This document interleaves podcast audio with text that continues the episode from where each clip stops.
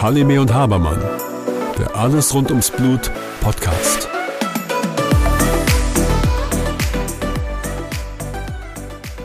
Hallo Susanne. Hallo Björn. Susanne, in letzter Zeit ist immer wieder Thema auf den Kongressen die Gentherapie. Oh ja, hm. ganz großes Thema. Und ich muss dir sagen, wenn ich so vor ein paar Jahren darüber nachgedacht habe, ähm, wenn, wenn ich die Sprechstunde mit meinen Patienten mache, ich frage sie ja trotzdem, was wünschen sie sich? Eine Heilung. Hm. Gibt es nicht irgendetwas, das ich mal für eine Zeit nicht über diese Krankheit nachdenken muss. Hm. Und das ist die Gentherapie.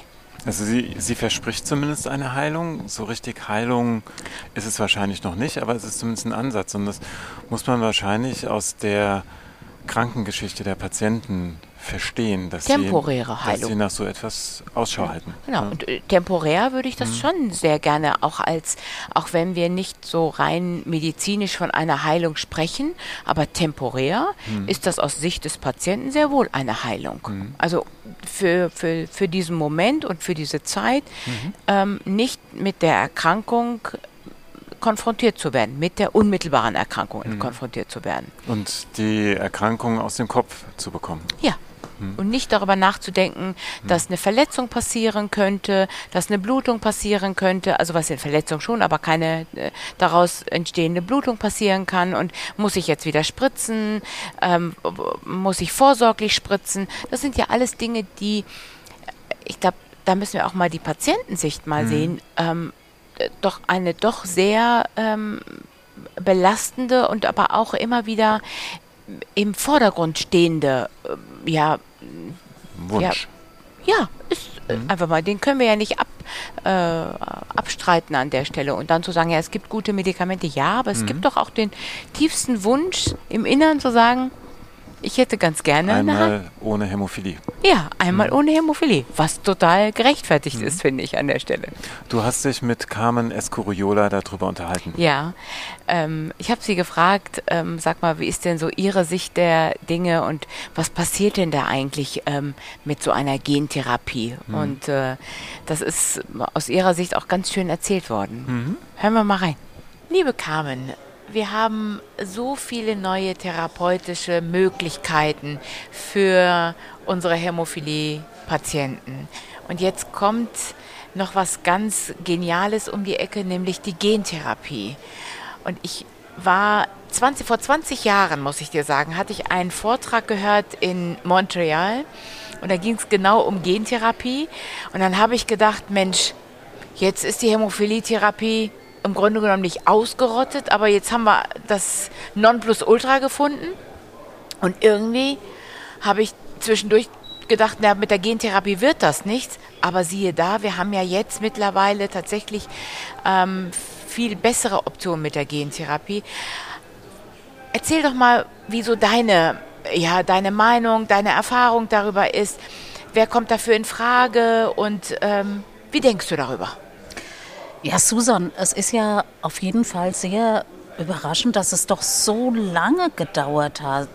Du hast gesagt 20 Jahre ja. und ich glaube, es ist mindestens so lange her, mhm. dass wir schon gedacht haben, mh, hm, ja, sie kommt, aber es gab ja immer wieder wahnsinnige Rückschläge. Ja. Ähm, das nächste, als wir damals über Gentherapie gesprochen haben, war ja die Alternative wirklich, ich sage jetzt Standard-Halbwertszeit Faktor 8 oder Faktor 9 Präparate. Ähm, die ersten Standard-Halbwertszeit rekombinanten Präparate ähm, waren auf dem Markt. Aber ich sage jetzt mal alles, was in den letzten Jahren jetzt noch gekommen ist, mhm. ähm, Extended Half-Life-Produkte, ähm, Faktor 8 Mimetika, andere Non-Replacement-Therapien genau. kommen auch noch. Ähm, da würde ich sagen, hm, die Konkurrenz für die Gentherapie ist schon ganz schön groß. Und die Gentherapie ist natürlich eine Möglichkeit für den Patienten, nicht mehr die Therapie von extern ja. ähm, ähm, sich zu infundieren oder sich zu applizieren. Es ist die Möglichkeit des Patienten, selbst Faktor 8 oder Faktor 9 zu produzieren. Und da denke ich, unter diesem Gesichtspunkt ist das gerade von Patientensicht eine sehr faszinierende Therapie. Ja, weißt du, wenn man jahrelang seine Krankheit hatte, das war doch eigentlich immer der Wunsch der Patienten, gibt es nicht irgendetwas für eine möglicherweise Heilung.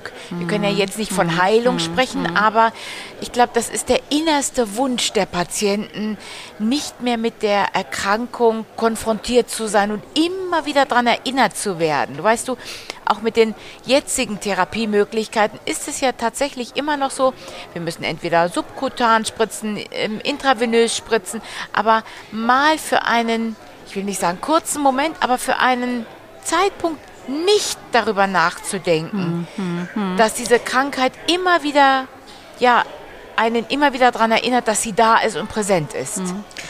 Ich denke, hier kann die Gentherapie tatsächlich helfen. Allerdings, denke ich, muss man von vornherein wissen, es ist keine Heilung. Mhm. Ja, also wir haben einen zeitlich begrenzten Therapieerfolg.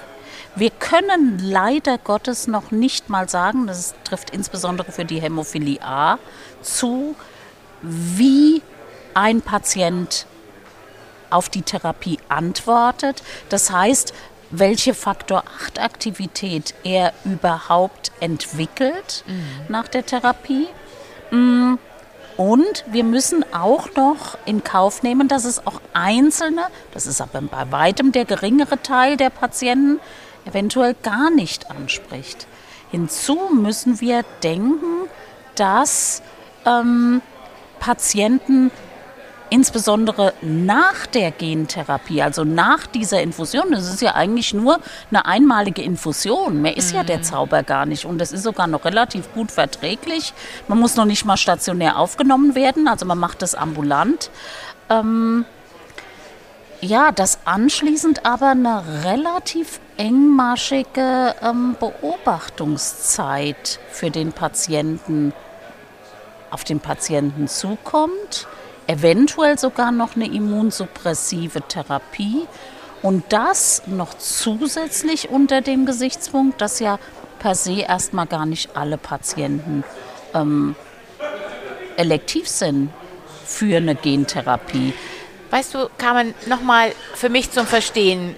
Du hast gerade zwei Dinge erwähnt. Also ich würde nochmal gerne Folgendes verstehen wollen. Was bedeutet es, wenn man die Therapie bekommt? Also man hat eine Infusion bekommen, mhm. das ist, wie du es eben gerade schön gesagt hast, man bekommt eine Infusion und die eigentliche Therapie ist ja danach.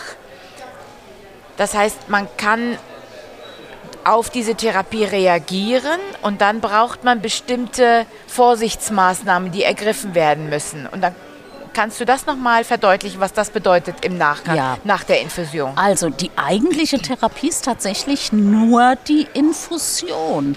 Aber bei der Gentherapie haben wir eben eine irreversible Therapie.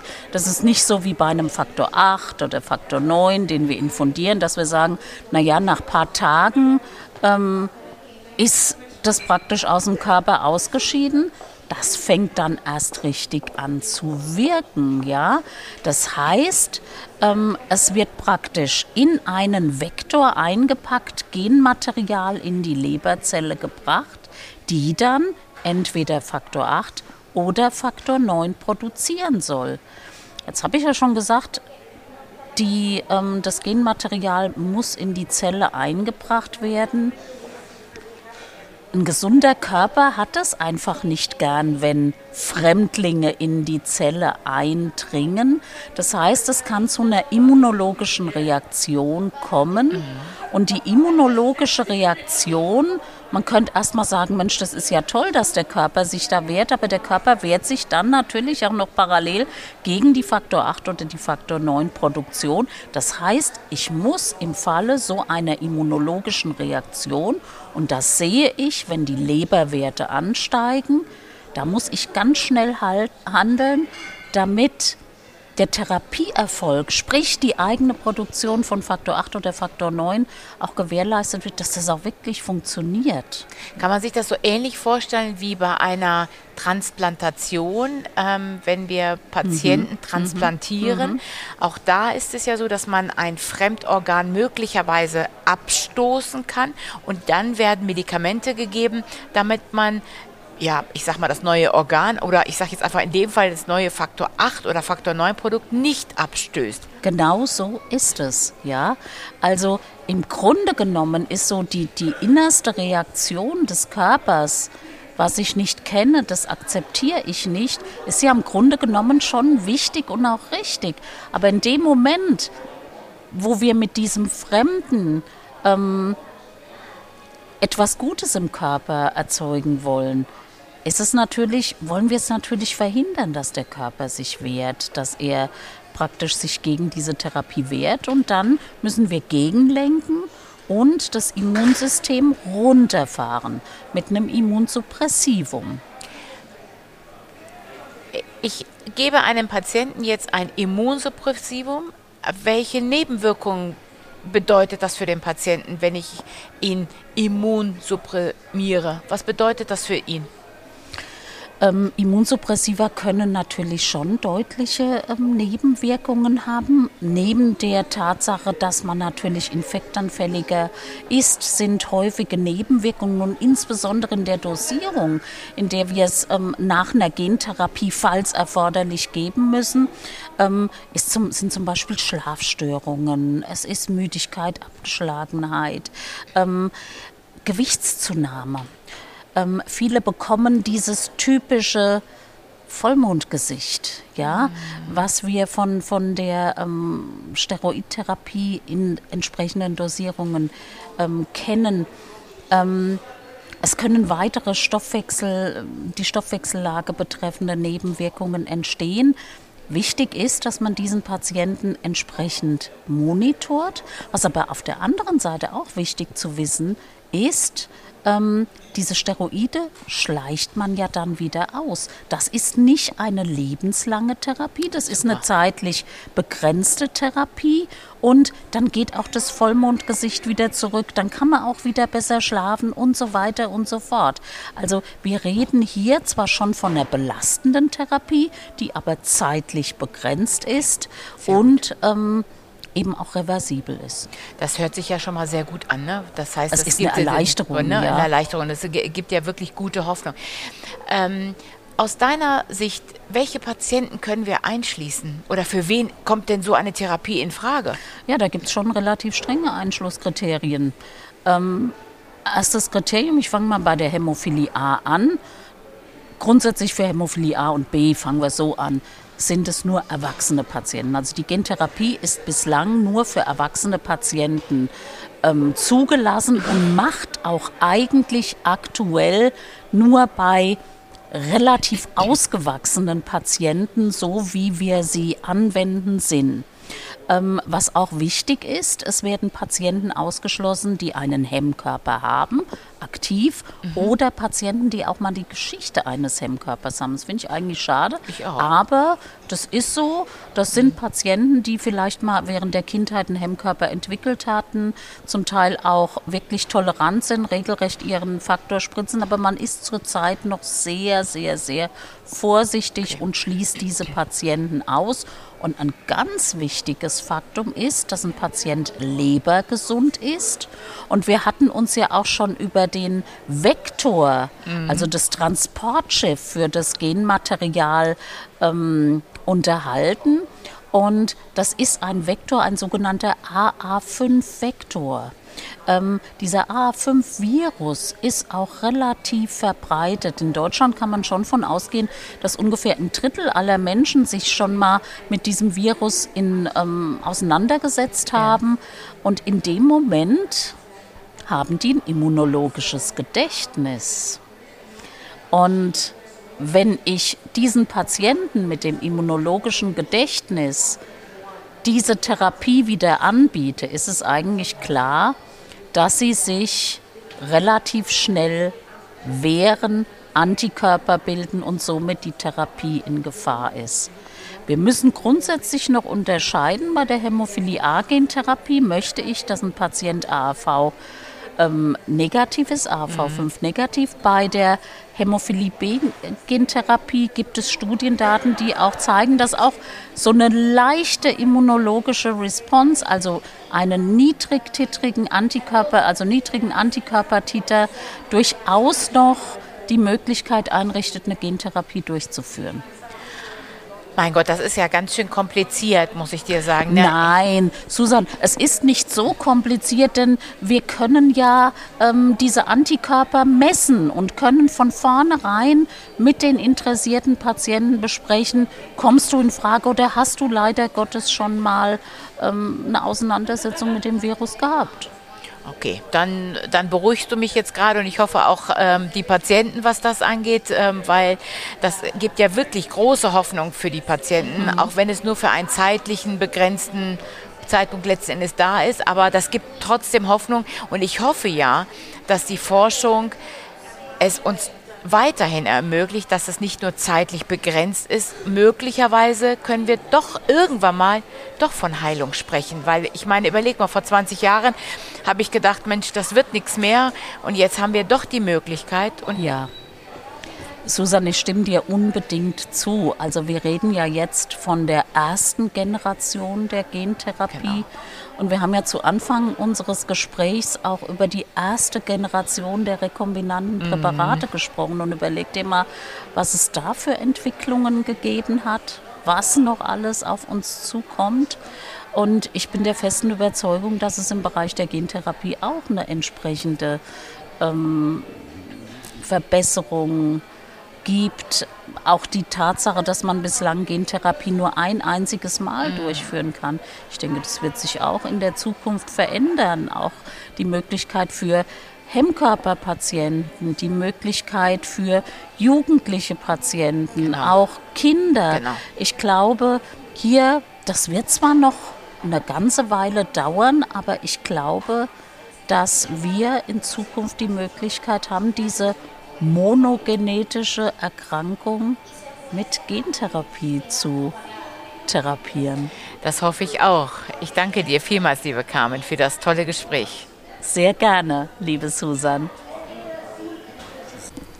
Ganz schön, oder? Da erzählt sie etwas von, ähm, wie alles angefangen hat und äh, wie überhaupt diese Gentherapie mit einem Vektor in die Zelle mhm ähm, wie hat sie es genannt? Als Fremdling in die Zelle eindringen. Genau, so hat ja. sie es nämlich erzählt, genau. Ja. Und ähm, das sehr, mhm. äh, sehr schön und plastisch dargestellt mhm. und äh, worauf danach alles zu achten ist. Da gibt es so ein paar Punkte, die sie mhm. auch aufgeführt hat, worauf danach zu achten ist, dass man eben gucken muss, dass das Material, was ähm, infundiert worden ist, auch nicht abgestoßen mhm. wird. Ne? Das ist Der Körper wehrt sich ja völlig vernünftig erstmal gegen alles, was fremd ist. Ja, und das, das ist ja hilft eine, uns ja bei vielen anderen Krankheiten. Und das ist ja erstmal ein normaler mhm. Vorgang. Und diese Balance zu bekommen zwischen Akzeptanz des neu infundierten Materials und ähm, Abstoßen, mhm. diese Balance muss erstmal ähm, titriert werden und ähm, austitriert und geguckt werden, wie sie mit anderen Medikamenten gut ähm, eingestellt werden kann. Und es gibt durchaus ähm, schon gute Ergebnisse. Mhm. Also das ist von daher, glaube ich, ähm, für meinen Begriff auch gibt es, glaube ich, jetzt die ähm, erste Zulassung, die mhm. in Deutschland stattgefunden hat, jetzt im August. Und es gibt auch schon den ersten Patienten, der auch schon behandelt worden ist, glaube ich, in Berlin mhm. ähm, beim Robert Klamroth. Und ähm, auch in den Studien sind ja durchaus noch viel mehr Patienten eingeschlossen worden. Aber ich glaube, das ist für den einen oder anderen Patienten eine durchaus äh, gute Therapieoption. Ja, und sie hat ja im Prinzip auch dasselbe gesagt wie du. Also der Wunsch des Patienten nach Heilung oder zumindest mhm. Hämophilie aus dem Kopf zu bekommen. Und sie hat den Begriff ähm, faszinierend, also aus Patientensicht faszinierend benutzt. Mhm. Und weißt du, da erinnere ich mich an einen Patienten, der auch schon viele Gelenkveränderungen hat. Und ich ihn dann gefragt habe, er ist doch gut eingestellt mit seiner Therapie.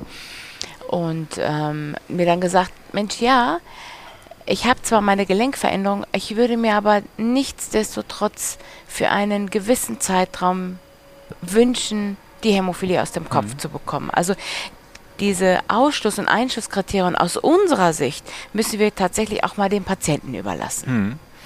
Ähm, sie hat auch so von den Nebenwirkungen gesprochen, Müdigkeit, ähm, mhm. dann, was sie sagt, Gewichtszunahme, Mondgesicht. Mhm. Ähm, das wissen die Patienten ja alles vorher.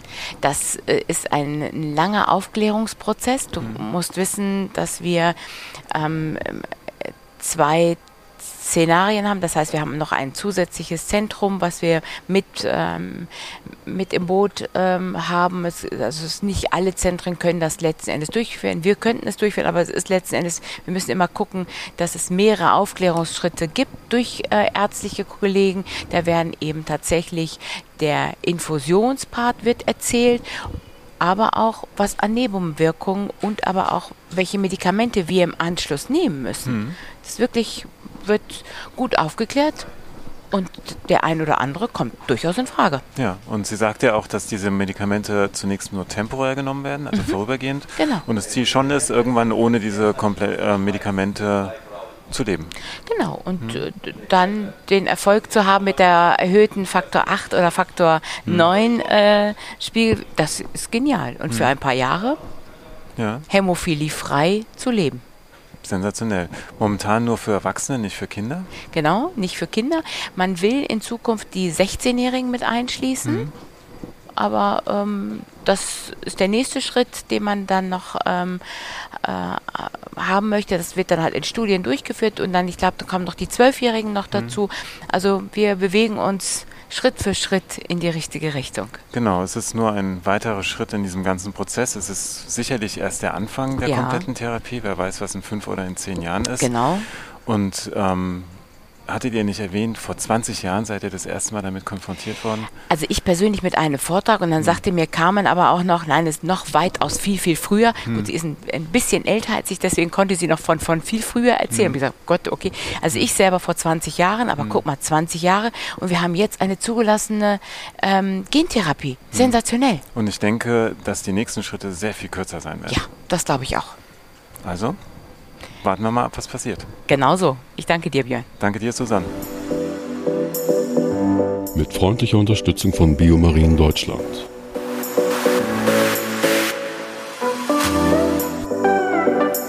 Halime und Habermann. Der Alles rund ums Blut Podcast.